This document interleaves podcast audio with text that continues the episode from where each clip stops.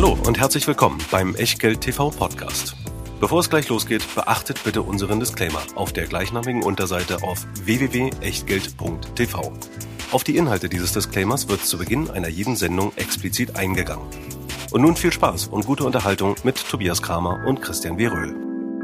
Herzlich willkommen aus Berlin, herzlich willkommen bei Echtgeld TV. Diesmal Echtgeld TV als Talk zum zweiten Mal gemeinsam mit Roger Peters, der letztes Jahr bei uns auf dem Terrassentalk ähm, eingeladen war. Mittlerweile haben wir ein anderes Büro, was an vielen Tagen im Jahr total praktisch ist. An den knacke warmen Tagen in Berlin ist es geht so. Aber wir reden ja auch gar nicht so viel. Von daher, wir können uns regelmäßig abtupfen. Wir, das sind wie immer Christian W. Der stimmtechnisch heute ein bisschen angeschlagen ist und von daher auch beim Disclaimer heute an, an mich übergeben hat. Mein Name ist Tobias Kramer und wir beide freuen uns wie immer, euch bei uns zu begrüßen. Wir freuen uns auch sehr, dass Roger da ist. Hallo.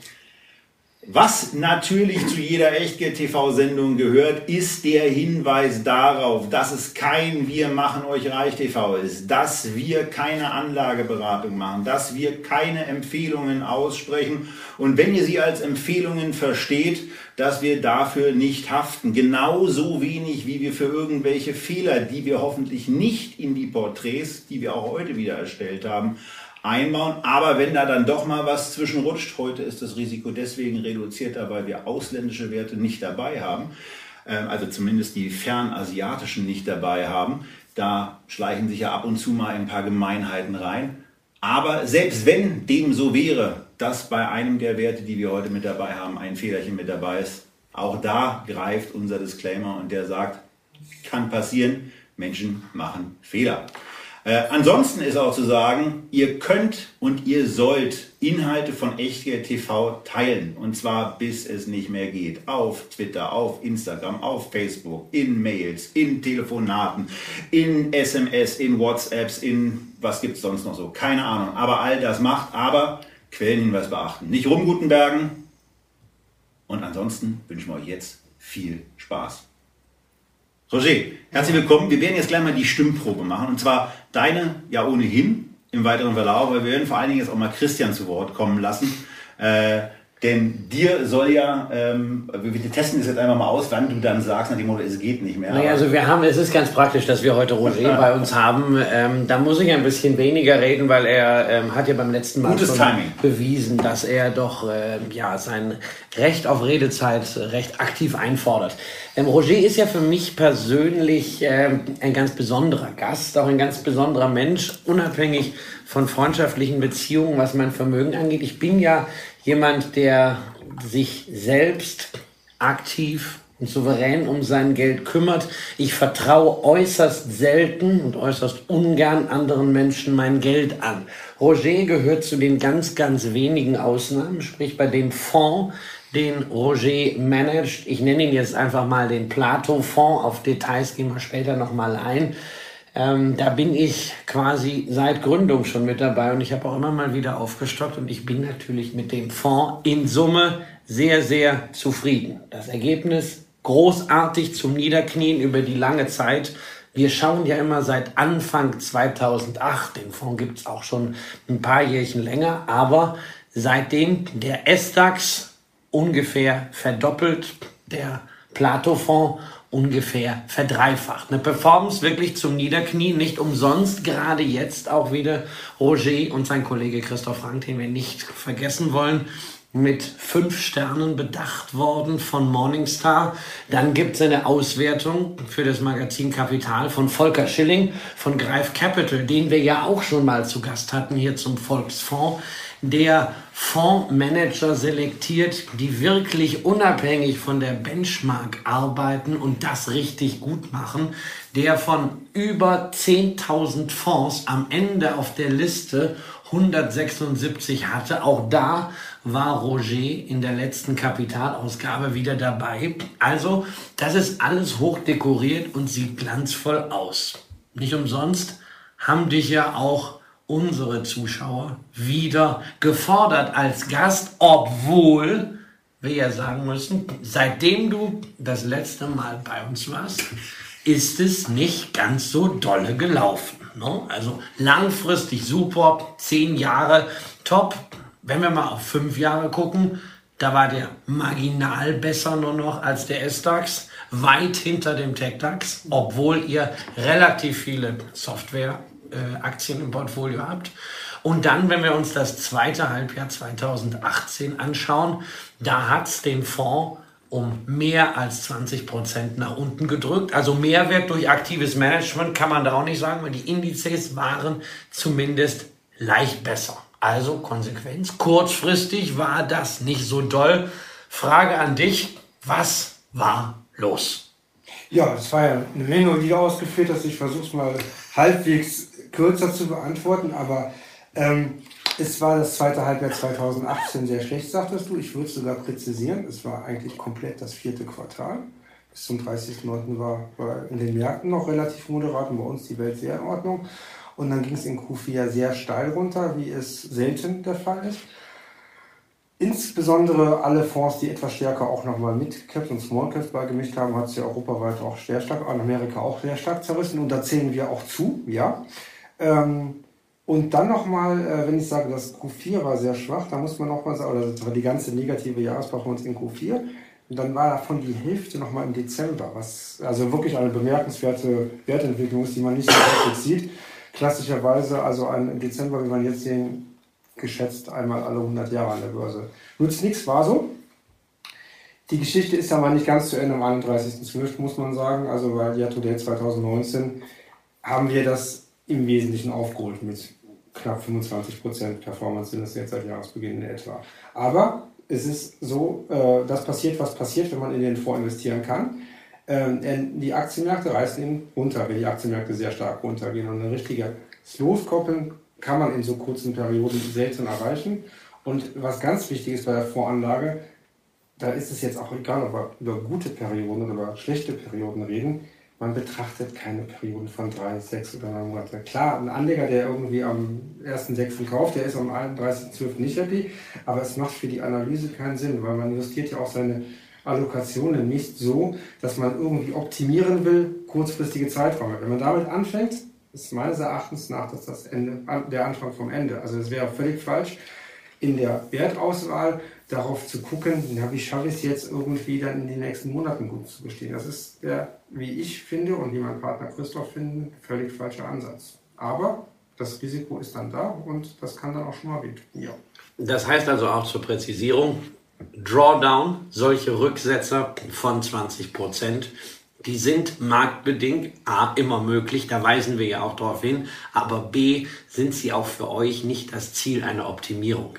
Ja schaut nicht, dass ihr jetzt solche kurzen Drawdowns aktiv irgendwie optimiert mit Futures-Geschäften, genau. indem ihr aktiv, wenn es ins Rutschen kommt, Liquidität aufbaut. Das ist nicht euer Thema, sondern ihr wart auch in der Phase voll investiert und habt da noch nichts gemacht. Also die Investitionsquote, den Fonds gibt es jetzt seit Frühjahr 2006, also jetzt ungefähr 13 Jahre, etwas länger. Und er war seitdem immer zwischen 90 und 100 Prozent investiert. Es gab immer nur Aktien und Kasse, es gab noch nie was anderes in dem Fonds. Jetzt sagt man natürlich so, ah, man, man kann auch vielleicht gerade diese Markenweiten rausnehmen. Das klingt ja auch im Rückschau-Bias, sagt man an der Börse, immer sehr gut. Aber es ist sehr verführerisch, weil man halt dann im Nachhinein immer viel klüger ist. Äh, das ist ja so ungefähr wie wenn man äh, im Nachhinein dann sagen kann, ja, jetzt hätte ich doch die Fußballergebnisse richtig getippt, Lottozahl etc. Nehmen wir jetzt mal 2018. Im Nachhinein wäre es ja ausgesprochen clever gewesen, am 30.09. irgendwie alles komplett auf Flat mit Futures abzusichern, null. Und dann am 1. Januar aber auch wirklich am 1. Januar mit 100% wieder reinzugehen. Vielleicht kennt ihr einen, also ich kenne keinen, also wirklich niemanden, dem das irgendwie auch nur ansatzweise. Mein Eindruck, mein Eindruck war, dass zum Jahresende ja auch viele sehr froh waren, dass äh, am 24. in Deutschland kein Handel war. Da schlugen ja, ja äh, in New York äh, schon einige, schlugen die Märkte ja schon einige Kapriolen und äh, danach war das eigentlich relativ schnell auch wieder gegessen. Es gab ähm, halt äh, außerbörsliche Taxen an dem Heiligen Abend. Wer da um 21 Uhr mal so drauf geguckt hat, da war der DAX knapp über 10.000. Das war verheerend. Aber vielleicht lässt mich ganz kurz den Gedanken aufs Ende führen, weil es gab halt, es ist, so wie das ist Idealzustand. Du bist halt Q4 komplett raus, Q1 wieder da. Schafft eigentlich keiner. Was aber durchaus passiert ist, nicht wenigen, sie haben dann am Ende Q4 kapituliert und haben halt den Wiederaufstieg halt nicht mitgemacht, weil sie Und da sieht man nämlich das Gefährliche an diesem Gedanken. Es klingt immer gut mit Hedgen und Absichern und sowas, aber man kann natürlich auch sehr, sehr viel kaputt machen, weil man dann in den Aufwärtsphasen nicht dabei ist. Gerade wenn sie so plötzlich kommen, wie es sah. Ich habe auch nicht damit gerechnet, dass es 2019 so losgeht, aber wir waren dabei. Also das ist ja für mich eine ganz, ganz beruhigende Erkenntnis äh, und mit eines der wichtigsten Argumente für deinen Fonds oder generell für einen Fonds. Erstens Strategie durchhalten, auch wenn es mal Gegenwind von der Börse gibt. Langfristig setzt sich eine gute Strategie durch. Und das Zweite, was du eben auch nochmal gesagt hast, 13 Jahre nichts außer Aktien und Kasse äh, keine Spielereien. Äh, wir haben ja des Öfteren schon mal Fonds äh, uns angeschaut, in denen irgendwelche optionalen Komponenten, Futures oder sowas angeblich zur Risikobegrenzung eingesetzt werden. Ja, manchmal werden tatsächlich dadurch äh, äh Abwärtsrücksetzer äh, begrenzt, aber in der Regel werden die Chancen noch viel stärker beschnitten. Und das, was man dann vielleicht in den schlechten Zeiten gut macht, holt man in den guten Zeiten nie wieder auf. Insofern, wir haben hier bei dir Aktien pur und Aktien pur heißt ja eigentlich, dass es jetzt wieder ein Markt ist, äh, in dem ihr euch wohlfühlt, oder? Es ist, äh, es ist nicht der ganz, ganz starke Trend, gerade nicht in deutschen Aktien, weder nach oben noch nach unten, jetzt nach dem starken ersten Quartal. Ähm, jetzt ist eigentlich wieder das, was man so klassischerweise sagt bei den aktiven Managern. Jetzt ist so ein Markt für Stockpicking, oder? Ja, dreht sich nicht so schnell. Du hast jetzt wieder sehr, sehr relativ kurzfristig argumentiert, so nach dem Q1 jetzt in den letzten sechs Wochen, einfach einfach gesagt, ist wieder schon. Das ist aber etwas, äh, sagen wir mal, äh, langfristiger, wie man agiert. Vielleicht auch nochmal kurz zu Q4 und Q1. Wir haben ja mehr oder weniger, ich will nicht sagen, das identische Portfolio, aber es ist jetzt keine massive Verschiebung gewesen. Also wenn man die Top 10 Holdings, die jeder in unserem Monatsbericht nachgucken kann, da gab es einen, der jetzt neu war in den ersten Monaten, einen, der rausgerutscht ist. Das hat sich nicht dramatisch geändert. Ähm, es, es, es, sind mehr langfristige Sachen, nach denen wir Ausschau halten und so wie wir agieren. Ähm, und ob dann der Markt jetzt wieder ein Stockpicker-Markt ist, nachdem wir jetzt äh, zuvor sehr lange von sehr starken Markttrends geprägt waren, ja, also ich fände es gut, wenn es sich jetzt so entwickelt in den kommenden Monaten, dass wir keine starken Markttrends haben, dass wir nicht permanent den Börsen hinterherrischen, was der US-Präsident gerade twittert. Ob es so kommt, ich weiß es nicht. Wichtig ist aber, Aktienselektion kann einen Mehrwert liefern, das glauben wir fest daran und das versuchen wir und wir versuchen halt nicht mit Marketing, was wir auch nicht können. Das sollen andere machen, die es vielleicht besser können, das zu machen. Aber und, euer, und euer Versprechen ist eben, wir sind investiert, das ist die, die Leistungszusage, die ihr gebt und euer Ziel ist, eine Outperformance langfristig zu erreichen, was aber auch bedeuten kann, dass es kurzfristig mal eine Underperformance gibt so wie es eben in Q4 2018 dann der Fall war. Das wird immer wieder passieren, also definitiv. Wie haben denn, wie haben denn Investoren in dieser Phase auch reagiert? Hattet ihr, habt ihr spürbare Mittelabflüsse gehabt oder sogar Netto, äh, Nettozuflüsse? Also in so einer harten Phase wie Q4 kriegst du keine Nettozuflüsse. Also das wäre denkens, wünschenswert eigentlich von antizyklischen Denken. Genau. Aber das ist, äh, glaube ich, bei niemandem am Markt der Fall gewesen, weil ich kenne da keine, also die aktive Aktienprodukte haben. Tendenziell würde ich sagen, wir sind sehr, sehr zufrieden, dass unsere Investoren vergleichsweise wenig gemacht haben. Wir haben auch sehr, sehr treue Investoren. Wenn man jetzt auch gerade die 13 Jahre sieht, der Fonds ist von 16,5 Millionen auf jetzt 185 Millionen etwa verelfacht. Relativ konstant, immer so auch ein bisschen in Zuflüssen gestiegen.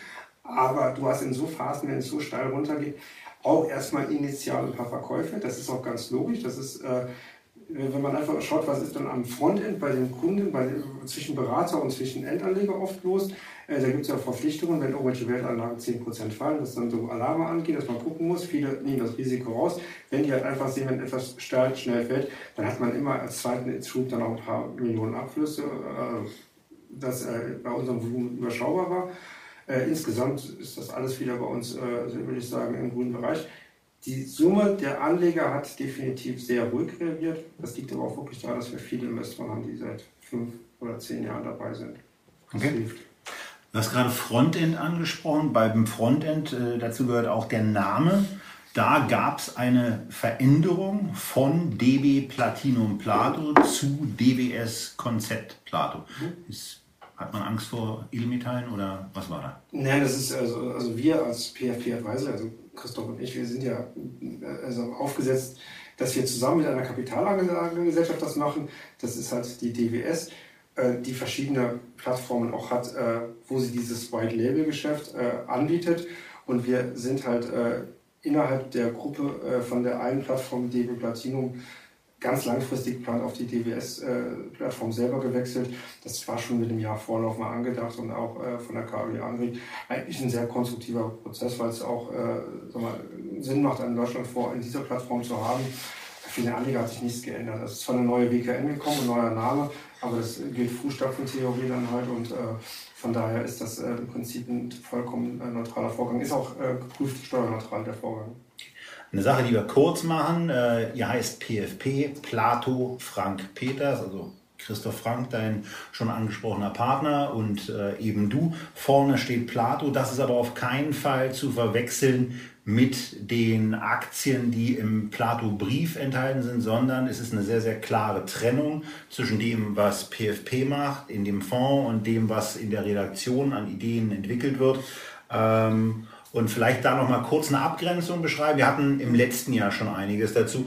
Wer das nochmal gucken will, der kann natürlich auch bei uns bei den alten Videos nochmal nachschauen, wie wir damals in etwas launiger und lauschigerer Atmosphäre auf unserer alten Dachterrasse gesessen haben. Aber ähm, ganz kurz vielleicht. Äh, du hast ja die wesentlichen Punkte schon gesagt. Also der Verlag ist äh, nicht nur in unserem Namen integriert, sondern auch bei uns äh, finanziell beteiligt. Äh, das ist, äh, das ist der, der eine Komponente und er ist der Namensgeber äh, des Fonds. Also der ist ja nach dem, nach, nach dem Börsenbrief benannt.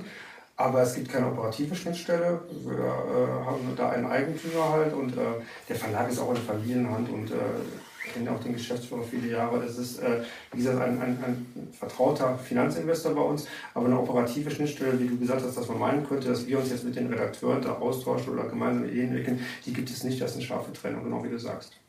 Roger, also damit wissen wir jetzt, es sind nicht eins zu eins die Aktien im Fonds drin die gerade in der Plato-Börse oder im Plato-Brief positiv besprochen werden. Stichwort Investmentansatz. Wie gesagt, wir haben eine lange, lange Sendung dazu gemacht, wollen das heute nicht alles wiederholen, denn äh, das ist ja das Schöne, ihr seid dem Ansatz treu geblieben. Trotzdem, als kurze Zusammenfassung, was sind die drei, vier Kernthemen eures Investmentansatzes, die euch wichtig sind? Mhm.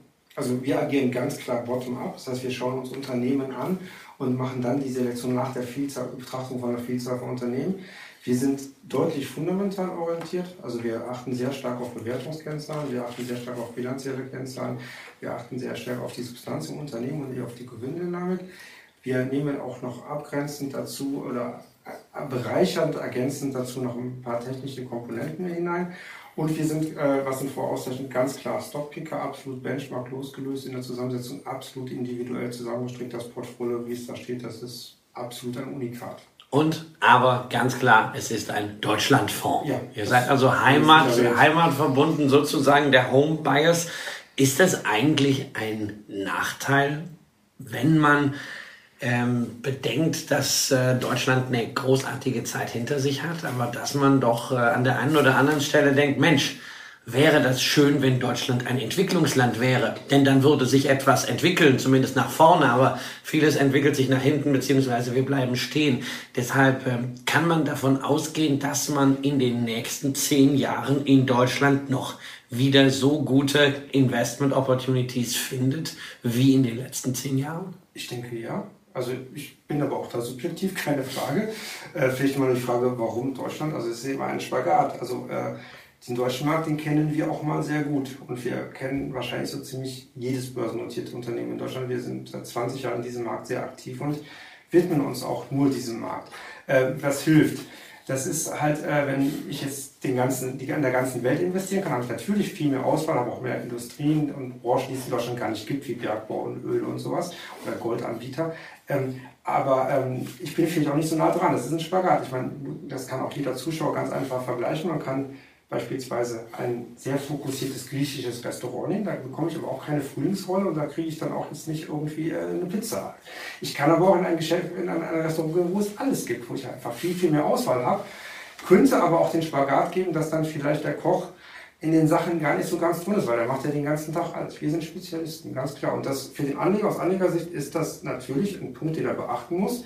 Wenn es in Deutschland jetzt total den Bach runtergeht, dann wird das in dem Fonds Spuren hinterlassen. Das kann man ja gar nicht kleinreden.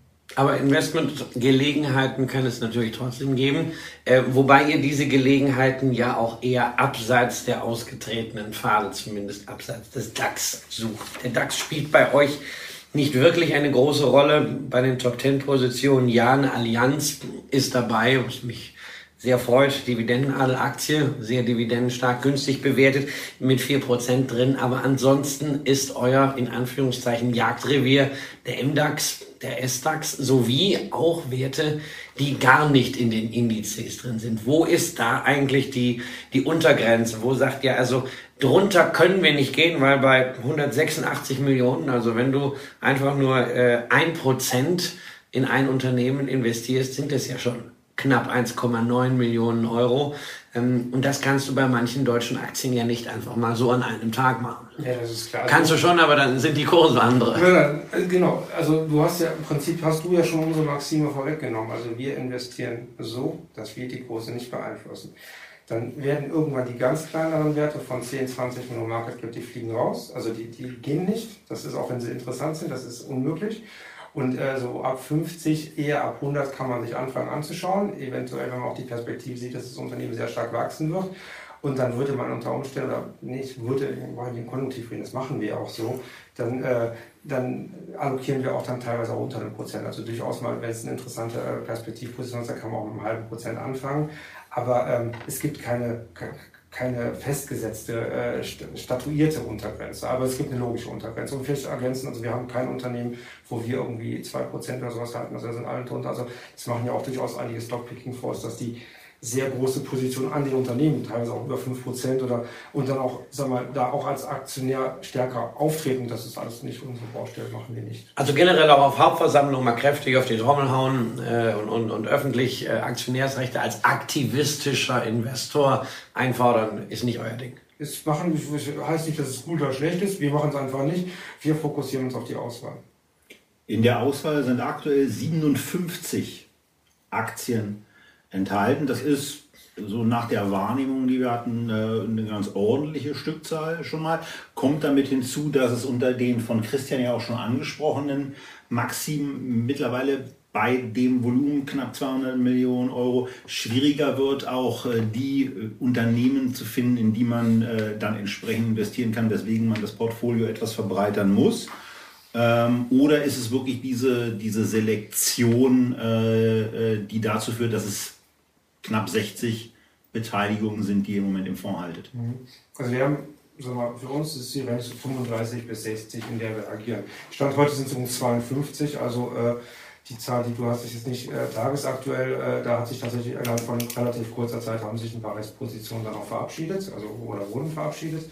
Ähm, ist das viel, ist das wenig? Ich würde sagen, wenn ich die direkte Peer Group gucke, andere Stockpicking-Fonds, die in Deutschland agieren, würden wir sagen, würden wir im Mittelfeld, da gibt es einige, die haben 30, 35, es gibt auch welche, die haben 70 bis 80 Werte. Ich würde nach meiner persönlichen Marktbeobachtung sagen, da sind wir irgendwo mittelstark akzentuiert. Man sollte sagen, die Top 10 haben 50 Prozent des Wertes vom Portfolio, die Top 20 ungefähr zwei Drittel.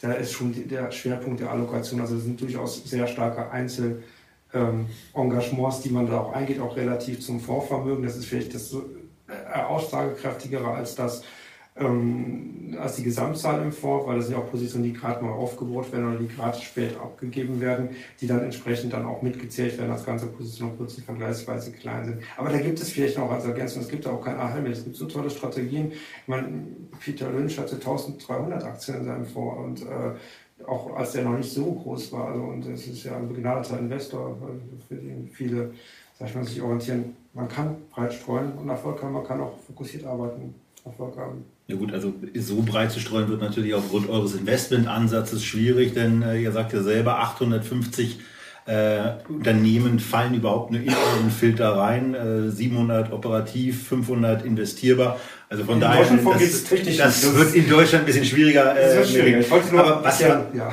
was, was sehr spannend war, es leitet nämlich im Grunde genommen zu der nächsten Frage über und auch zu einer weiteren äh, die, die sich Christian auch schon mal ausgedacht hat für, ähm, für, unsere, für unser Format Sieben Fragen, nämlich die nach Verkäufen. Was gesagt, von 57 auf 52 runter. Wir hatten gesehen, Froster, Villeroy und Boch, Masterflex, Adidas. Das waren jetzt ein paar Positionen, äh, die ihr mit unter 1% gewichtet habt. Sind da welche dabei, von denen ihr euch getrennt habt? Oder äh, woran liegt es da bei diesen relativ kleinen Beständen Oder baut ihr gerade möglicherweise die eine oder andere Position in den genannten Unternehmen auf? Gut, was wir jetzt genau auf- und abbauen im Moment, das kann ich natürlich nie zur Stellung nehmen, das ist klar. Aber äh, vom, vom Grundsatz her ist es so, dass es durchaus auch passieren kann, dass beispielsweise eine Position auch etwas kleiner endet. Den einen Grund hat der Christian gerade genannt, wenn beispielsweise ein Unternehmen relativ klein kapitalisiert ist, dann muss man da nicht zwingend mit einem Prozent irgendwo am Ende rauskommen. Gibt auch eine andere Situation, da gehe ich jetzt mal ein konkretes Beispiel, was du gesagt hast. Äh, wir haben Adidas wieder angefangen zu kaufen, war früher schon viele Jahre vor Anfang des Jahres und dann ist die Aktie halt wirklich sehr steil gelaufen. Also wirklich aus einer von uns interessanten, auch vertretbaren Bewertung in eine wo wir sagen, nicht mehr ganz vertretbare Bewertung hochgesprungen quasi. Mhm. In einem Tempo, das uns auch überrascht hat, wie so einiges in Q1 halt schnell war. Und dann haben wir halt äh, das nicht weiter erhöht, das Exposure. Und das sind halt alles individuelle Entscheidungen. Wir sitzen ja auch tagtäglich zusammen und diskutieren, wie das eine macht. Und das ist halt wirklich ein sagen wir, sehr kleinteilig dann auch äh, zusammenkonstruiertes äh, Werk am Ende. Und da gibt es dann quasi zu jeder Entscheidung eine eigene Geschichte. Aber klar gibt es einen Spagat. Wenn man jetzt eine Position mit 0,1 Prozent beispielsweise hätte oder 0,2, dann ist sie eigentlich irrelevant, weil selbst wenn sie sich verdoppelt oder halbiert, das hat ja gar keinen mhm. Einfluss und dann braucht man sowas auch nicht. Also da ist die Wahrscheinlichkeit schon sehr groß, dass es tatsächlich eine Position im Auf- oder Abbau ist. Und da sollte ich vielleicht noch letztes kurz ergänzen, wir agieren da tatsächlich so uns auch relativ losgelöst von der Größe äh, und der Kapitalisierung des Unternehmens, dass wir bedächtig über Monate hinweg aufbauen und auch wieder abbauen. Nachteil, wir kriegen nie den besten Kurs. Vorteil, wir kriegen auch nie den schlechtesten. Das ist eigentlich immer so, dass wir die Erfahrung haben, es ist ganz vernünftig, das ein bisschen zu decken. Wenn es dann, nehmen wir es an, ein bisschen kaufen, dann gibt es einen Sprung nach unten, der irgendwie jetzt keine fundamentale Ursache hat, dann geht man halt ein bisschen größerem Volumen oder es geht gerade steil, dann nimmt man ein bisschen das Volumen zurück. Aber vom Grundsatz her macht man es trendmäßig über längere Perioden, fahren wir gut mit. Ich will trotzdem nochmal nachbauen. Froster, Villeroy, Boch, Masterflex, Adidas waren die vier Werte. Keine Aussage zu äh, aktuellen Aufbauten ist natürlich in Ordnung. Mhm. Aber bei der Fragestellung, äh, was war eine Aktie dabei, die ihr zum Schluss verkauft hat. Das ist keine von den genannten, die Stand heute nicht, also die raus ist. Also von den 57 zu 52 war keine der vier genannten, um das, deine Frage ganz genau zu beantworten. So kommen wir aus, kommen wir aus den, aus den äh, Kleinigkeiten wieder ein bisschen auf die Metaebene ähm, zurück. Äh, Nochmal zu den, zu den Kriterien, Investmentansatz. Du hast ein paar äh, Buzzwords genannt, insbesondere nicht benchmark-orientiert. Das ist ja auch ein ganz wichtiges Thema bei der Studie von Kapital und, und Volker Schilling, äh, dass ein Manager nicht so ein Indexschmuser ist, sich nicht an einer Benchmark orientiert, sondern wirklich souverän investiert. Äh, nur damit kann man ja auch rechtfertigen, warum ein solcher Fonds eben teurer ist als ein ETF. Ähm, ein anderes Buzzword, was mir in deiner Präsentation noch äh, aufgefallen war, hat mir gefehlt, nämlich äh, ihr investiert in Hidden Champions. Das ist ja so eigentlich ja so ein Klassiker von jedem, der irgendwie in Midcaps, in Smallcaps geht. Ähm, Hidden Champions, gibt es das eigentlich noch an Kapitalmärkten, die 24 Stunden am Tag, sieben Tage die Woche ausgeleuchtet werden? Findet man da noch versteckte Meister? Ja, also gerade ausgeleuchtet also es gibt durchaus auch bei unseren größeren Holdings ein paar, als wir jetzt angefangen haben, die größer zu allokieren, dass die vielleicht nur von zwei, drei Analysten beobachtet wurden, also relativ wenig.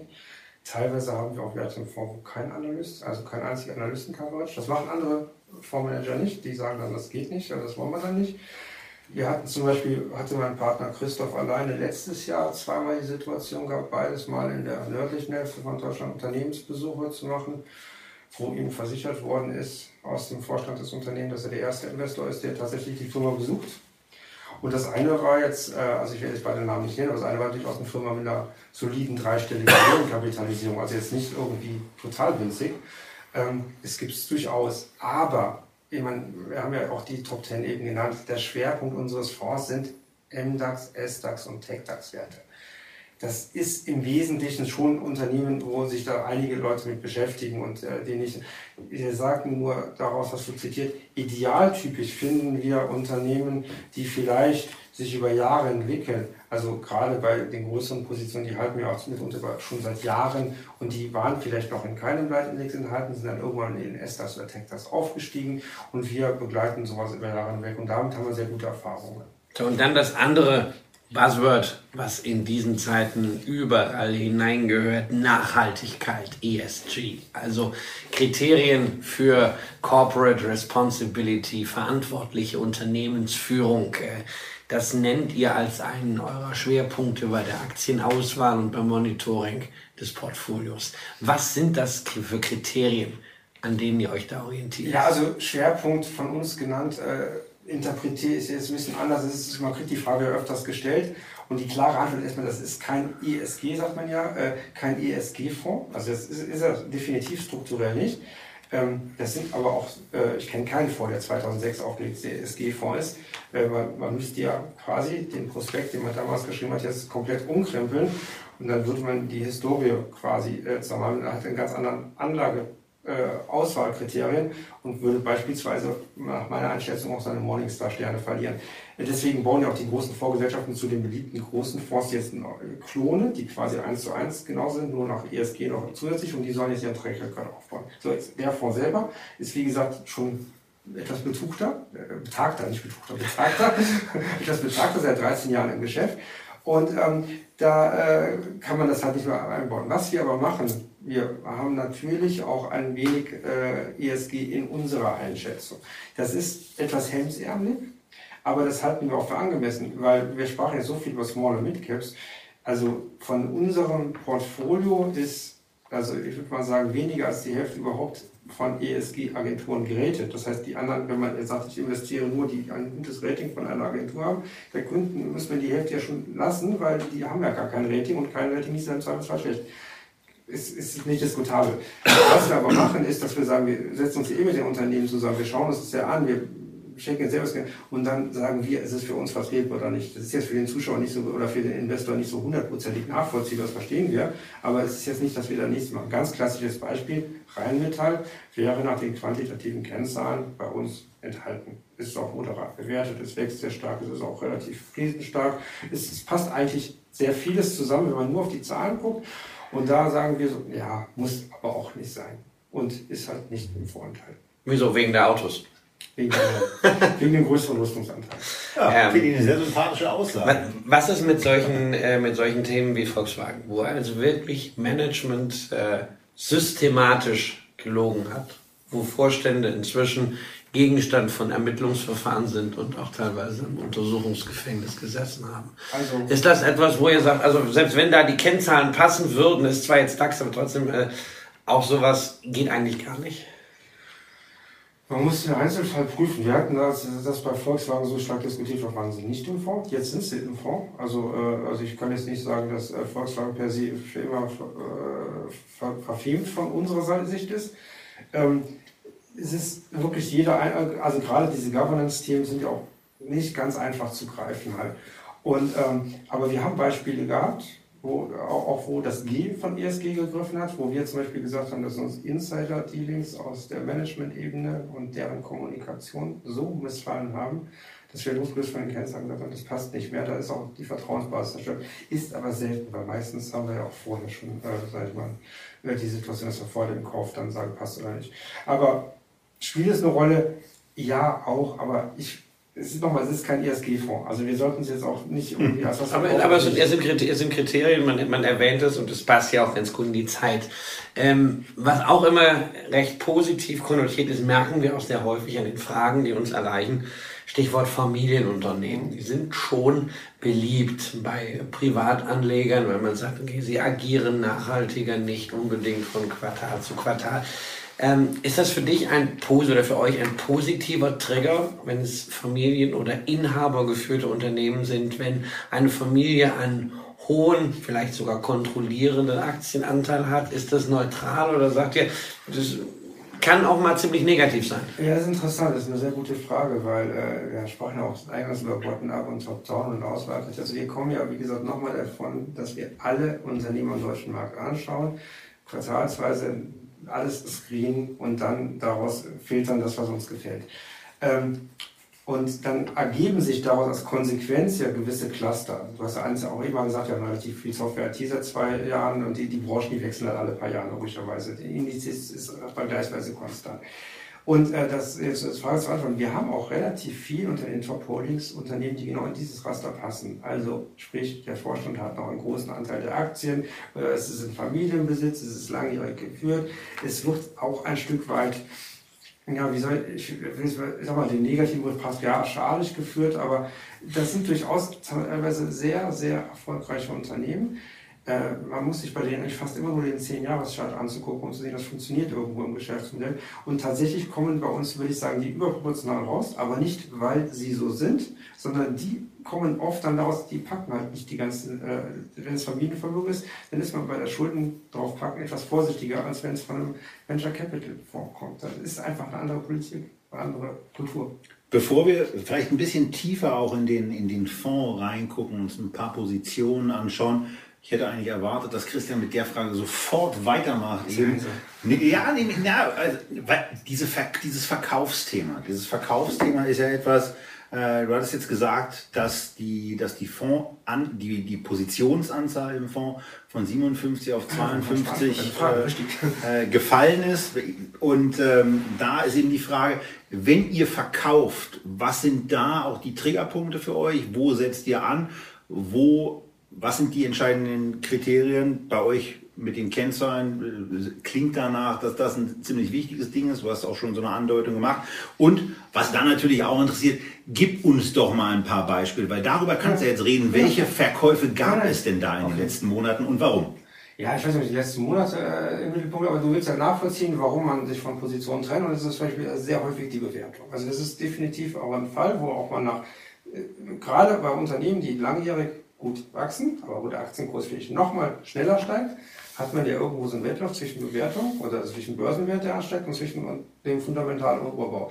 Und dann gibt es durchaus Situationen, dass es äh, dann nach oben schießen, dass wir sagen, äh, das ist jetzt für uns vielleicht nicht mehr so vertretbar. Also jetzt haben wir äh, beispielsweise Anfang in 2017 war die größte Position bei uns im Fonds war äh, der, der habt ihr sicherlich auch bei euch gehabt, ähm, der größte Waschanlagenbauer äh, der Welt, Rostec, war lange bei uns Kernposition, die größte Wert, ist aus Bewertungsgründen irgendwann mal rausgekommen. Also ganz eindeutig, war, war, war sauber noch von dem all, was passiert ist. Äh, äh, das operative Geschäft passte, aber war, war uns zu teuer geworden im Zuge des langjährigen sehr Ich denke gerade auch an eine Küchenfirma.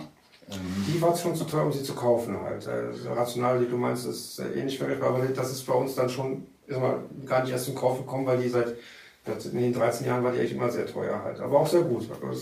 Ist auch immer noch gestiegen, obwohl ja, ja, ja, teuer war. Ist ja ein, also rational ist quasi ein permanenter Anknüpfungspunkt für uns beide zu sagen, teuer und äh, Qualität hat eben ihren Preis, die beiden Statements, die dann von uns eben kommen. Aber Bewertung ist bei uns schon ein, ein Punkt, wo, wo, oftmals was, äh, wo, wo es dann auch hakt oder wo, wo wir es dann auch rausnehmen. Ähm, dann äh, ist es sicherlich auch ein Thema, wenn, wenn wir sehen, also äh, vorsichtig werden wir schon, wenn, wenn die Charts auch gegen den Markt kippen, also wenn eine relative Schwäche auftritt, mhm. dann äh, hinterfragen wir unser Exposure auch nicht nur quartalsweise, sondern auch relativ zügig. Ähm, aber du fragst auch nochmal nach fundamentalen Beweggründen, also anderes Beispiel, eine Aktie, die wir auch ähm, auch mittelständisches Unternehmen, äh, nicht im Index enthalten, äh, knapp drunter von der Kapitalisierung. Äh, Schwerpunkt Ausrüster für die Drucklieferindustrie. Technotrans heißt das Unternehmen, kennt jetzt wahrscheinlich nicht jeder Zuschauer, hat mit einer sehr, sehr schönen Buy-and-Build-Strategie äh, noch durch Zukäufe extremst kontinuierlich ein gutes Wachstum gezeigt über Jahre. Aktie auch sehr, sehr gut gelaufen. Ähm, da wurde die Aktie teuer, keine Frage. Aber da kam noch als weiterer Trigger hinzu, dass von drei Vorständen, die für den langjährigen äh, Fortschritt äh, äh, verantwortlich waren, zwei innerhalb relativ kurzer Zeit das Unternehmen verlassen haben. Das war für uns ein Trigger, die Position deutlich zu reduzieren. Das haben wir gesagt, das ist nicht mehr die gleiche Story.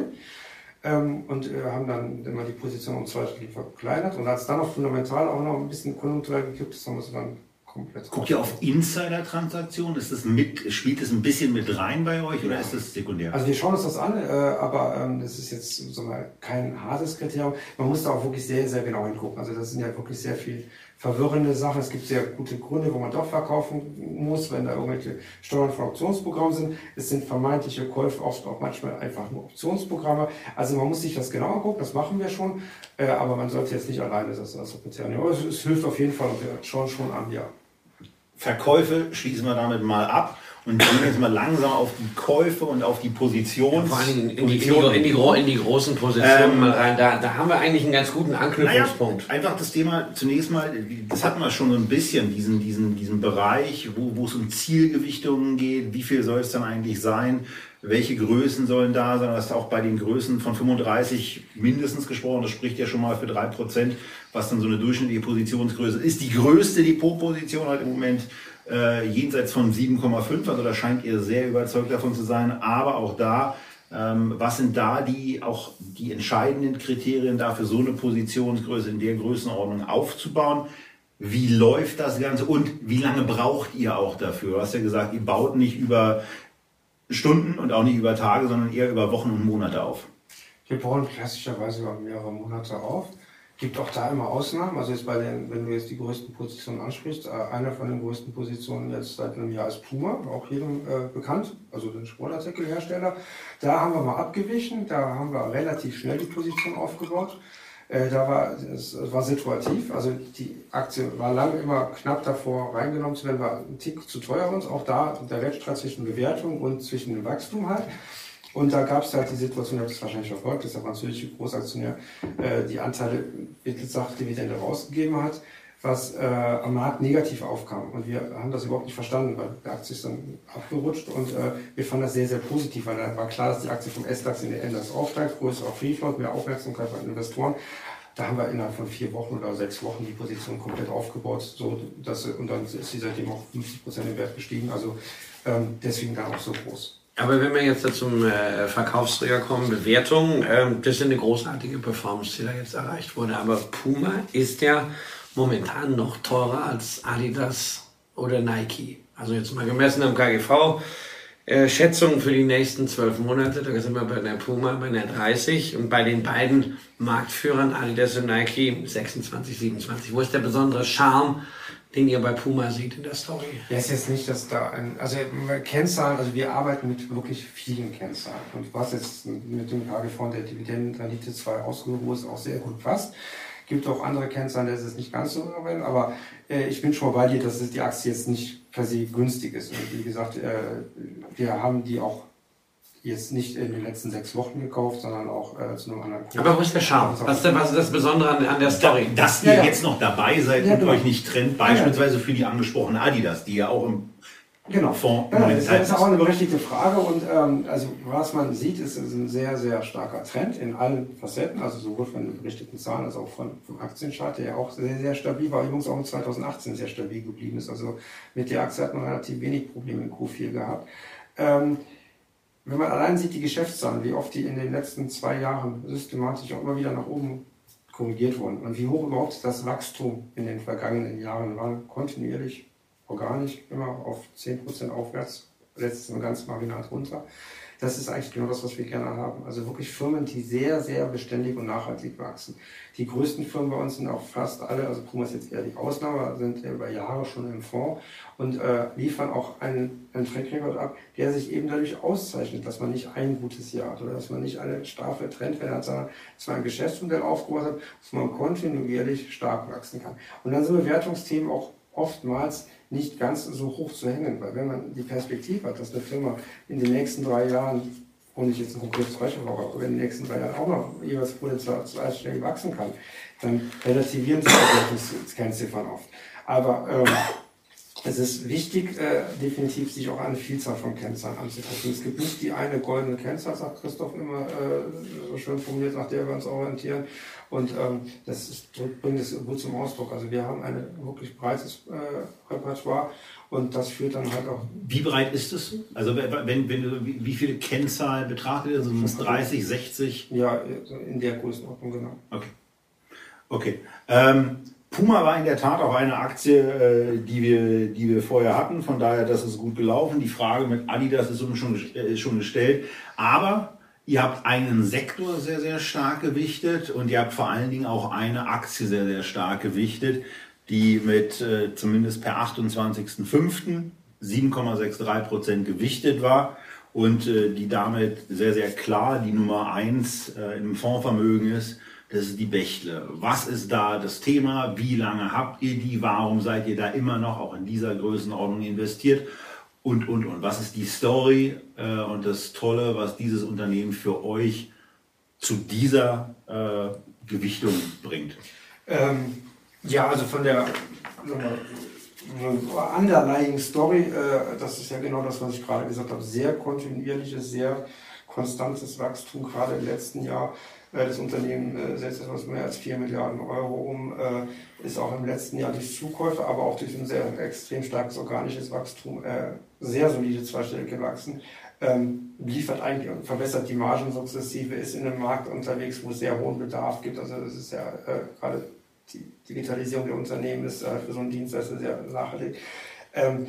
Da, da passt schon vieles zusammen, deswegen ist sie bei uns seit Jahren auch schon in der Top 10. Äh, diese sehr starke Gewichtung auf dem Stichtag Ende Mai, die du genannt hast, die ist so ein bisschen auf Stichtagsthematik. Die Aktie ist dann im Mai extrem hochgeschossen nach oben nochmal. Also dann ist es natürlich auch so, dass ich dann auch so, so, so eine Gewichtung schnell um Prozentpunkt nach oben. Es hat sich in den Folgetagen auch ein bisschen relativiert, muss man sagen. Also die Aktie kam jetzt zurück ähm, nachdem auch der Vorstandslenker da etwas bedächtigeres Interview gemacht hat, vielleicht auch die Euphorie mal rauszunehmen, die, die bei der Aktie sehr, sehr stark war in 2019. Also für die, die es nicht vor sich haben, dieses Echtgeld-TV-Porträt gerade nicht sehen, die Aktie ist von Anfang 2019 äh, bei 60 auf knapp 120 gestiegen und dann wieder äh, auf knapp unter 100 zurückgefallen. Äh, das vielleicht zur Einordnung für die von euch, die jetzt nicht bei YouTube dabei sind, sondern mal wieder im Auto unterwegs sind und den Podcast hören. Wobei noch viel spannender ist natürlich bei Bechtle, was die Aktie wirklich über die lange Frist gemacht hat. Und äh, sie ist ja schon eine Zeit lang bei euch dabei und ihr musstet da gar nicht so viel nachkaufen, damit das Gewicht immer größer wurde.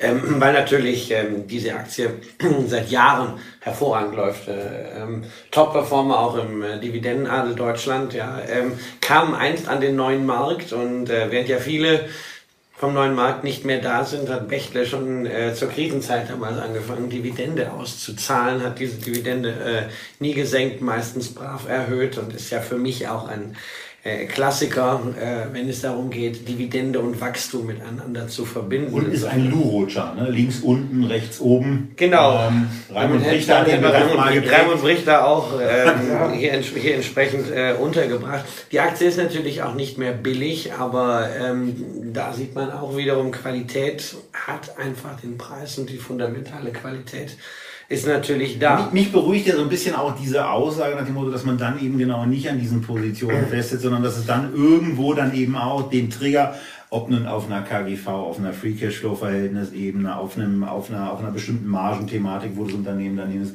dann einfach irgendwann sagst du nach dem Motto, okay, das war eine schöne Reise, aber äh, auf Basis dessen, wo das Unternehmen jetzt mittlerweile reingewachsen ist, bewertungstechnisch, kann die Reise eigentlich nach den Maßstäben, äh, die man beim Fonds an den Tag legt, eben nicht mehr so weit steigen. Und dann scheint man sich ja dann auch von solchen Positionen vielleicht nicht gänzlich zu verabschieden, aber zumindest mal die Gewichtung auch mal deutlich zu reduzieren. Ja, ganz wichtige Ergänzung, aber es ist ja auch mal eine Frage der relativen Bewertung. Ne? Also wir haben es ja eingangs hinreichend thematisiert, der Fonds ist investiert, das heißt, ich muss ja letztendlich immer irgendwo die besten deutschen Aktien. Wenn der ganze Markt ganz konkret sich um ein paar hundert Prozent verteuert, dann muss man irgendwo natürlich auch Konzessionen in der Bewertung machen. Also es ist ja keine Alternative, alles zu verkaufen. Das ist halt auch ein Thema. Also das muss man äh, irgendwo dann, denke ich mir, zu einem kompletten Bild auch hinzufügen. Aber für gewöhnlich äh, finden sich auch immer wieder dann neue Werte, die dann wieder um einigermaßen moderat bepreist sind.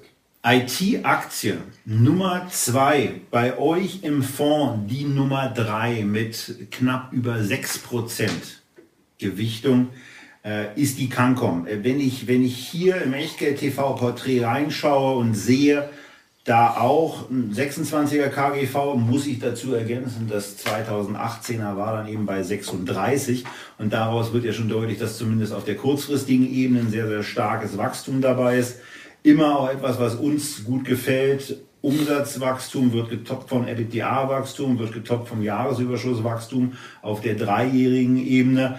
Aber da gab es zumindest auch in den letzten Monaten ganz offensichtlich etwas, auch für die, die uns wieder nur zuhören können. Auch da der Reminder.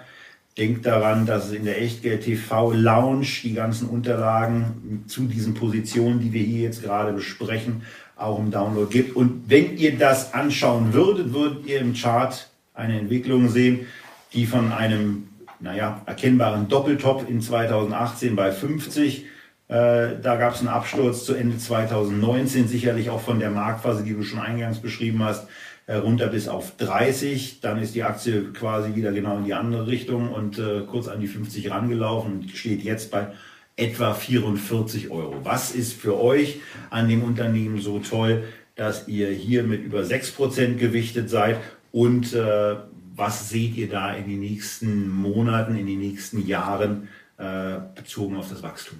Also auch da, also fundamental sind das ja sehr ähnliche vergleichbare Unternehmen. Krankenhaus ist ein Drittel so groß, aber ansonsten ist eigentlich für vieles, was ich gerade gesagt habe, äh, eins zu eins übertragbar. Ist eine Position, die wir auch schon sehr lange haben. Also ich glaube 2011 durchgehend oder bis eine ganz kurze Unterbrechung mal äh, danach gewesen, aber seit Jahren beständig auch äh, hochgewichtet. Ist auch in den Fonds äh, gekommen, als sie noch nicht im TechDAX waren. Also sieht man, das ist genauso eine Story, wie immer gesagt, man auch ein Unternehmen begleitet. 2011 muss der Kurs dann ungefähr so bei 5 gewesen sein. Das klingt kurz, nach, kurz, kurz davor, ein Tenbagger zu sein.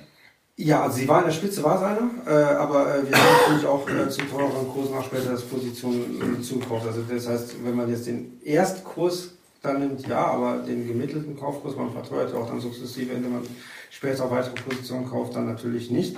Aber äh, auch hier langfristig, absolut langfristig überzeugend. Und ein ganz wichtiges Wort auch, äh, wenn man, wenn man investiert, ist eben nicht nur immer die Thematik, eine Position, wenn sie nicht das macht, was man eigentlich will, nämlich steigen, ähm, sondern in die andere Richtung geht, dann zu verbilligen, eine Position durch Nachkäufe in dem Gesamteinstandskosten senken, sondern auch konsequent zu sagen, das, was wir hier machen, funktioniert, auch das Unternehmen setzt das auch um und damit genau diesen Begriff dann anzuwenden und eine Position auch konsequent zu verteuern. Macht ja immer mehr Spaß. Ist das, was ich in der Regel, auch was Schönes. ist das, was ich in der Regel mache.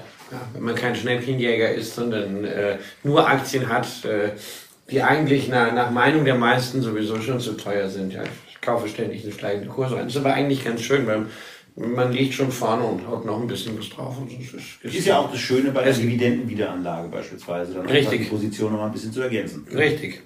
Ähm, machen wir mal die, die drei voll, das, das Dreigestirn sozusagen in der Technologie oder im IT-Bereich äh, auf den vorderen Plätzen des Plato. Konzeptfonds ähm, S&T, noch eine IT-Aktie. Ähm, Aus Österreich. Ja, ja die, also insofern, wir haben auch nicht nur äh, Deutschland, wir, äh, ich glaube, S&T hat ein Übernahmeangebot für Contron äh, abgegeben. Äh, mittlerweile in der, in der dritten Phase nähert sich also auch von dort dem deutschen Markt. Ist ein bisschen günstiger bewertet als die anderen beiden, die wir besprochen haben. Wo ist da für euch die Story? Also S&T ist auch ähm, sehr wachstumsstark über Jahre. Es ist auch ein bisschen, äh, sag mal, äh, weniger organisch, sondern mehr äh, äh auch sag mal, zusammengekauft. Du hast jetzt mal das Beispiel Contron, das war der letzte größere Deal. Es gibt auch noch andere äh, größere Transaktionen da. Es ist eine äh, Firma, die auch, ähm, wenn man jetzt die Buzzwords gerne hat und die Stories, das ist ja gar nicht so unser Ding ist, wir gucken ja mehr auf die Zahlen, aber dann ist das auch klassischerweise im Kurszettel von den Tech-DAX-Werten auch die Firma, die auch gerne als The Internet of Things Company auch gesehen wird, die auch tatsächlich in diesen Technologien da auch relativ stark äh, dabei ist, äh, zu vertreten. Hat ja auch einen sehr charmanten Großaktionär mit einer Beteiligungsgesellschaft von Foxconn, also dem großen Apple-Zulieferer, der mit knapp 30 Prozent da drin ist. Ist also eine Firma, wo auch seit Jahren Übernahmefantasie immer eine Rolle gespielt hat. Aber auch hier ganz wesentlich, man hat jetzt 1,1 Milliarden umgesetzt. Äh, auch mit steigenden Margen, genau wie die anderen beiden genannten Kandidaten eben seit Jahren. Und äh, bei äh, S&T ist das Ziel 2023 auf 2 Milliarden und das ist kein abwegiges Ziel. Also da ist wirklich eine Wachstumsperspektive da, die uns zumindest bislang überzeugt. Und was, was jetzt natürlich eigentlich jeden Zuschauer interessiert, ist, wenn gerade dieser Sektor bei euch so hoch gewichtet ist und ähm, du das Ganze jetzt du bist ja breit aufgestellt und euer Fonds ist da breit aufgestellt. Aber wenn du jetzt quasi gezwungen wärst, dich für eine äh, Aktie aus diesem Sektor zu entscheiden, welche wär's denn dann? Ganz ehrlich, das ist eine Frage, kann ich nicht beantworten. Das ist ja auch eine Frage, die, die stellt man sich dann, wenn die Frage gegeben ist. Also, naja, das wär, war ja gerade jetzt der Fall. Nee, aber ich kann dir sagen. Also ich will jetzt 10.000 Euro investieren in deutsche Softwarefirmen. Welche von den dreien soll ich am besten kaufen? Bächle, Cancom, S&T? Wenn du jetzt 10.000 Euro in deutsche Softwarefirmen investieren willst, dann Soll ich den Fonds kaufen? Kauf Ist den klar. Fonds, 30 Prozent Vorteil. Ja. Wir geben keine Einschätzung zu Einzelaktien. Okay. Das ist auch einfach, das macht man nicht. Man darf ja mal versuchen. Ja, das Ja. Wir versuchen, das ist auch legitim. Also- ich finde das einfach, das, das ist nicht meine Aufgabe, ganz ehrlich. Also wir, wir, wir, bieten ein, wir bieten an, die Möglichkeit, am deutschen Aktienmarkt in dem Fonds zu partizipieren. Aber äh, wenn da einer wirklich genau wissen will, welche einzelnen Aktien es ja jetzt dann nicht unser Job hat. Gut, ihr, So. ihr, findet, ihr, findet, ihr findet sie alle gut, ihr findet auch noch ein paar andere Sachen gut, außer IT-Werten. Ähm, ich freue mich natürlich immer, wenn auch Dividendenadelwerte drin sind. Da ist zum Beispiel eine MTU Aero Engines auch mit bei den Top 10 Werten. Großartiges Unternehmen. Ja, wenn man sagt, naja, Fliegerei, das wird schon irgendwie weitergehen, aber ich will keine Fluggesellschaft, ich will keine Flugzeugbauer, sondern hier ein Technologie- und Wartungsexperte. Die Sixt ist mit dabei, auch in Form der Vorzüge. Das haben wir ausführlich besprochen. Eine Mensch und Maschine, auch da haben wir wieder das Thema ein ganz starker Unternehmensgründer und CEO Adi Drotlev, der äh, ja auch ständig auf der Käuferseite ist, äh, was, was Insider-Transaktionen angeht im Bereich der CAD-Software. Allianz haben wir erwähnt, ja, und dann die zehnte Position, das ist mal was anderes, das ist mal was Bodenständiges, das hat mal mit Bau zu tun. Steiko, der Dämmspezialist. Ähm, erzähl uns ein bisschen was zu der, zu der Story, was euch an dem Unternehmen gefällt. Ist das immerhin mit dreieinhalb Prozent, das vielleicht noch zur Ja. Abrundung ist, also mit dreieinhalb Prozent im Fonds gewichtet ist. Ja, genau. Also durchaus äh, stärker gewichtet und auch durchaus auch durch Kurssteigerungen bedingt, aber auch durch einen soliden, herzhaften Zugriff von uns über einen längeren Zeitraum. Ähm, ist es ein Bauzulieferer, wie du gesagt hast, sowohl, äh, also ein Holzverarbeiter, vielleicht mal so der allgemein gesagt, der sowohl Bauteile äh, macht, beispielsweise für Fertighäuser, als auch äh, Dichtungsmaterialien, die aus, auf, auf Holz basieren. Und das ist ja, äh, hat das Thema Nachhaltigkeit ja schon immer ein sehr boomender Trend. Also äh, sowohl Baumaterialien, die nachhaltig sind, boomen. Und der Bau boomt in Deutschland auch seit vielen Jahren. Und auch hier rate ich äh, auch mal so eine 10-Jahres-Betrachtung. Das Unternehmen ist seit zehn Jahren sehr kontinuierlich und sehr konstant organisch gewachsen. Also auch da fast jedes Jahr um 10 Prozent und mehr. Hat schon die Margen auf einem sehr hohen Niveau. Also da ist nicht mehr Luft, würde ich behaupten, aber äh, auf einem wirklich formidablen Niveau äh, und rollt diese Märkte sehr gut europaweit auf. Das Unternehmen ist jetzt ein bisschen kleiner als die eben genannten, hat macht ungefähr 250 Millionen Umsatz, also ist schon eher so Hidden Champion, ist dafür auch nicht so ganz beachtet. Gibt, glaube ich, drei Analysten, die sich mit dem Wert beschäftigen. Also das ist jetzt nicht kein, kein Unternehmen, das so Mittelpunkt steht wie eine Allianz oder wie eine Sixt. Ist dafür aber auch bei der Bewertung eben auf einem anderen Niveau, was sicherlich auch an der, an der Branche liegt.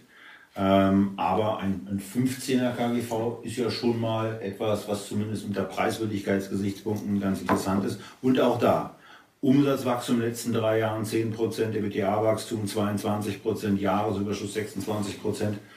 Das ist nett. Ich wollte aber nochmal wieder auf die Metaebene zurück. Ähm, du hast jetzt mehrfach gesagt, ach, gu- guck mal auf den 10-Jahres-Zeitraum. Ne? Das ist ein äh, erfolgreiches Unternehmen. Ihr fokussiert euch auf langfristige Kennzahlen. Und dann sagst du aber auf der anderen Seite immer, wir haben hier, gucken uns die Bewertung an, wenn der Chart negativ wird, relative Stärke nicht mehr passt, dann äh, gucken wir, ob wir nicht vielleicht eine Position verkaufen. Wie passt das zusammen? Wenn du, wenn doch langfristige Trends hast, dann kannst du doch eigentlich auch sagen, ja, pff, mein Gott, Nee, das ist es halt, dann ist es halt mal schwächer, dann läuft halt die Position Ja. halt mal zwei Jahre äh, schwächer. Warum muss man so eine Position dann von drei Prozent im Fonds dann vielleicht auf null runterfahren und irgendwann äh, hofft man dann, dass man äh, im Durchschnitt vielleicht drei Prozent billiger wieder reinkommt? Also so, so wie du es beschreibst, gebe ich dir völlig recht, aber so wollte ich es eigentlich, da habe ich mich falsch ausgedrückt. Also das, was ich mit relativen Stärken oder mit äh, Schwäche im Markt halt gesagt habe, das ist jetzt für uns nicht ein zwingendes Kriterium, sich direkt davon zu trennen. Aber es ist für uns, gerade weil es extremst komplementär zu einer Fundamentalbetrachtung ist, es eine sehr gutes Indikation, sich das mal genauer anzuschauen.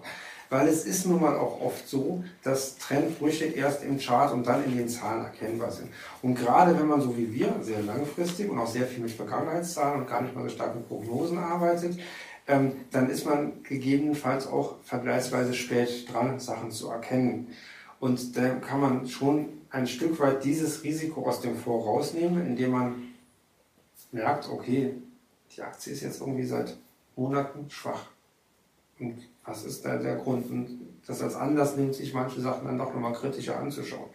Also es ist jetzt nicht so dogmatisch, so nach dem Motto, äh, ist jetzt kein, kein, kein, kein, kein Okay, also es ist ein, ist ein Warnsignal. Ein wichtiges Signal. Also nach dem Motto, dass man sagt, okay, wo Rauch ist, ist, also, ist auch Feuer und äh, wenn ein Kurs fällt und fällt und fällt, dann äh, ist häufig äh, nicht der Markt dumm, sondern der Markt hat was erkannt, was das Unternehmen Auch für die Kurse steigen, also auch eine sehr starke relative Stärke im schwachen Markt kommt ja auch mal nicht so selten danach noch ein Übernahmeangebot oder sonst irgendwas. Also das ist ja durchaus... Oder einfach ein Signal dafür, dass es läuft bei einem Unternehmen. Das hatten wir ja auch eben. Ne? Also Kurse steigen selten über lange Zeiträume da ohne Grund. Da Gedanken machen. Da muss man sich überlegen, okay, wir haben die ja eigentlich jetzt angefangen zu kaufen, aber es läuft sehr stark. Also an, du fängst an, eine Position aufzubauen. Fall 1, du merkst, es ist sehr, sehr schwach. Warnsignal, dann sagt man sich, vielleicht, vielleicht warten wir noch, vielleicht ist da was, was wir übersehen haben, wir stoppen das jetzt mal. So eine Situation haben wir auch schon mal. Oder anderer Fall, äh, du fängst an zu kaufen und merkst, es läuft aber, was du eben auch gesagt hast, es läuft richtig gut. Es läuft aber so gut, dass man vielleicht überlegt, ja, ein halbes Jahr lang als Aufbauen ist vielleicht auch nicht so clever. Wir kaufen jetzt auch mal schneller. Also jeder Fall ist da anders, aber wir nehmen das gerne begleitend hinzu. Aber die Grundausrichtung ist langfristig, gar keine Frage. Nur wir sind halt auch sehr, sehr konsequent in dem. Wir machen ja nicht so viel anders als andere. Wir machen, denke mal, schon manche Sachen konsequenter als andere.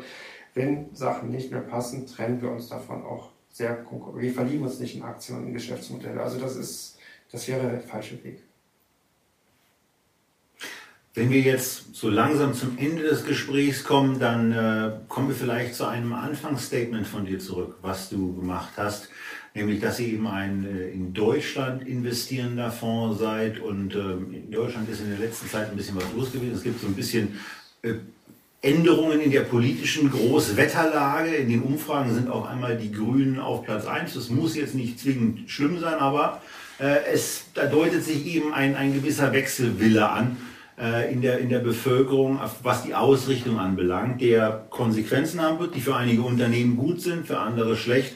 Aber wenn du jetzt so an den Standort Deutschland denkst, was geht dir da, wenn du auch diese gesamte äh, auch politische Gemengelage betrachtest, so nach ein, zwei, aus den letzten ein, zwei Jahren durch den Kopf und nimmst du dadurch Einschränkungen wahr, die sich negativ auf den Standort Deutschland auswirken, was euch ja dann auch irgendwann betreffen würde?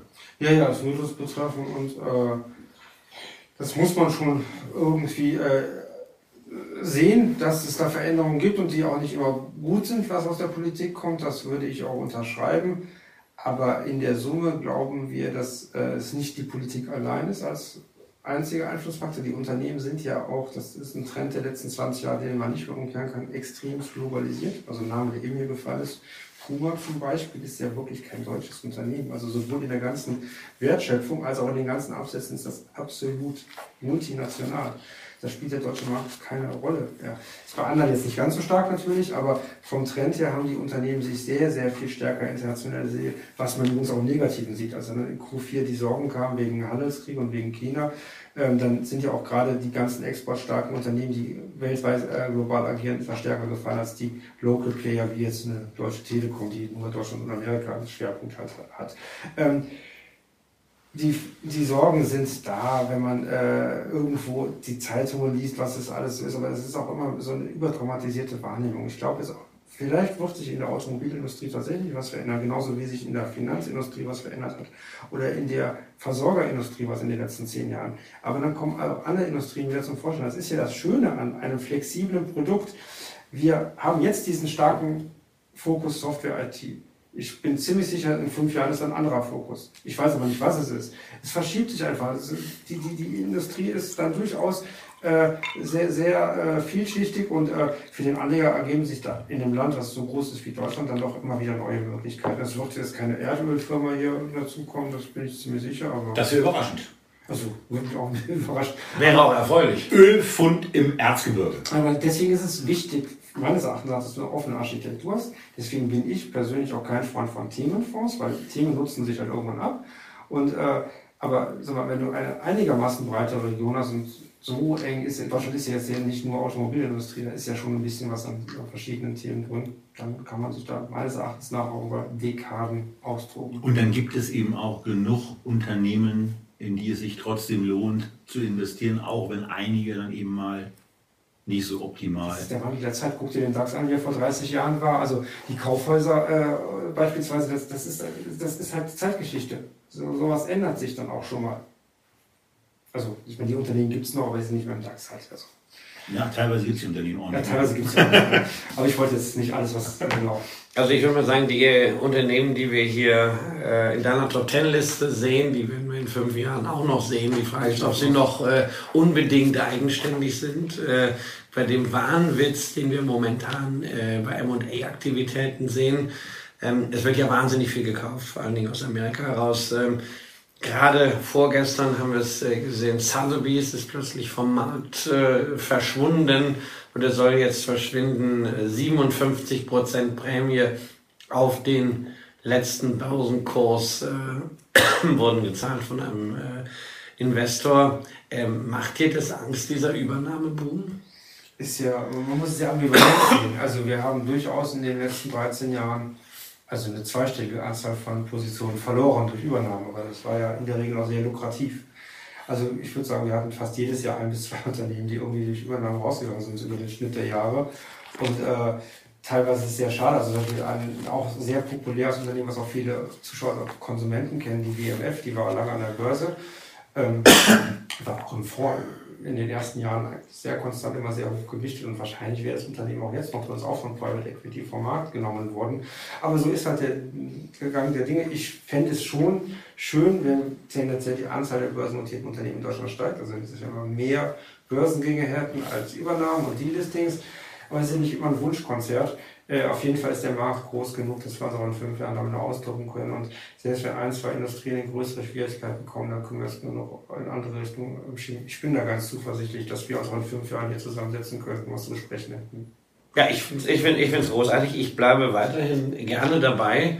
Ähm, bin dir sehr dankbar für das Update und wenn ihr ansonsten Fragen habt, noch an Roger, natürlich immer in die Kommentare schreiben. Wir erreichen das dann weiter, können vielleicht aus dem Vorgespräch und dem Nachgespräch einiges auch schon beantworten. Wir freuen euch, wir freuen uns weiter mit euch über den Fonds von Roger zu diskutieren. Es ist einer der besten deutschen Aktienfonds und das will was heißen, es gibt sehr, sehr viele Produkte da und wir freuen uns, dass du zum zweiten Mal den Weg zu uns gefunden hast. Vielen Dank, Roger. Vielen Dank für die Einladung. Genau, dafür vielen Dank und damit auch wieder an euch. Vielen Dank fürs Zuschauen, fürs Dabeibleiben und natürlich auch fürs nächste Mal wieder einschalten, wenn wir euch bei Echtgeld TV begrüßen dann wieder in einer Live-Sendung und dann eben, wenn ihr Mitglieder in der Echtgeld TV Lounge seid, auch nach einer entsprechenden Einladung.